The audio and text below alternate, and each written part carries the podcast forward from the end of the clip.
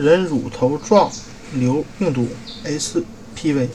生殖器感染人乳头状瘤病毒会不会影响我怀孕？在美国，生殖器人乳头状瘤病毒是最常见的性传播病毒。尽管由于 HPV 疫苗的功劳，感染的人已经开始减少，但因为 HPV 很少引起明显的症状，通常而且通常在六到十个月治愈，所以很多人虽然感染了病毒，自己却不知道。但是 HPV 有时会引引发症状，一些病毒会引起宫颈细胞发生变化，通过宫颈抹片可以检查出来。可一些另一些可能引起的生殖器疣，外观上可能是很难分辨的皮肤损伤，也可能是柔软的绒毛样扁平凸起或菜花状肿块，颜色由灰色到深红色不一。生殖器油一般会出现在阴道外阴、阴蒂和肛门附近，大部分生殖器油都不疼，但偶尔也会发出现灼灼热、灼灼灼烧感、烧灼感。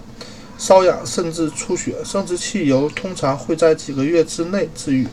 生殖器感染人乳头状瘤病毒会对怀孕造成影响吗？幸运的是，基本没有没没有什么影响，没什么影响。但是有些女性会因会因怀孕加重生殖器疣的症状。如果你属于这种情况，且生殖器疣没有治愈的倾向，医生可能会推荐一些适合孕期的治疗方案。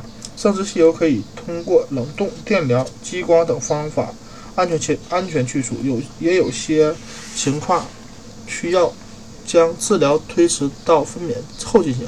如果你感染了 HPV，医生也会检查宫颈，确认你是否有不正常的宫颈细胞。如果发现了异常，分娩后他会为你做宫颈活检，以去除异常细胞。担心啊，担心肚子里的宝宝会像你一样感染。